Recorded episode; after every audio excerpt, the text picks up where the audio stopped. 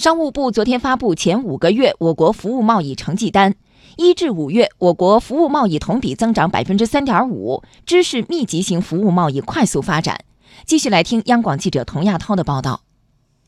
商务部服贸司副巡视员朱光耀介绍，今年一至五月，我国服务进出口总额二点一九万亿元，同比增长百分之三点五，其中出口继续保持两位数增长，增速为百分之十点三。带动前五个月我国服务贸易逆差收窄百分之十点一。一至五月，我国服务业生产保持较快增长，服务业生产指数累计增速达百分之七点三，拉动服务出口快速增长。服务出口占服务进出口比重为百分之三十五点五，同比提升二点六个百分点，服务贸易逆差明显下降。与之前我国服务贸易主要集中在旅游、运输以及与货物贸易相关的传统服务贸易不同，如今高附加值。高技术含量的知识密集型服务贸易快速发展。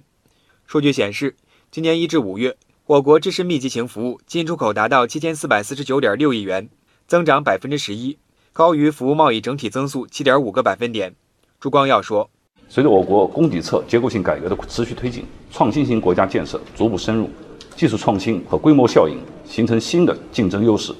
推动高附加值、高技术含量的知识密集型服务贸易快速发展。”当下，服务业成为我国名副其实的第一大行业部门和经济增长的主要驱动力。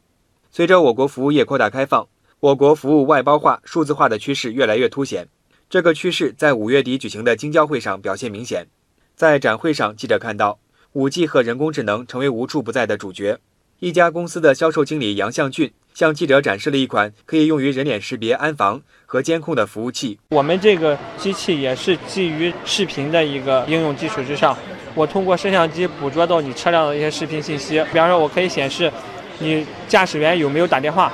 有没有系安全带，这些行为都属于一些违法行为，我可以在后端进行报警，可以进行这种交通上的这种处罚。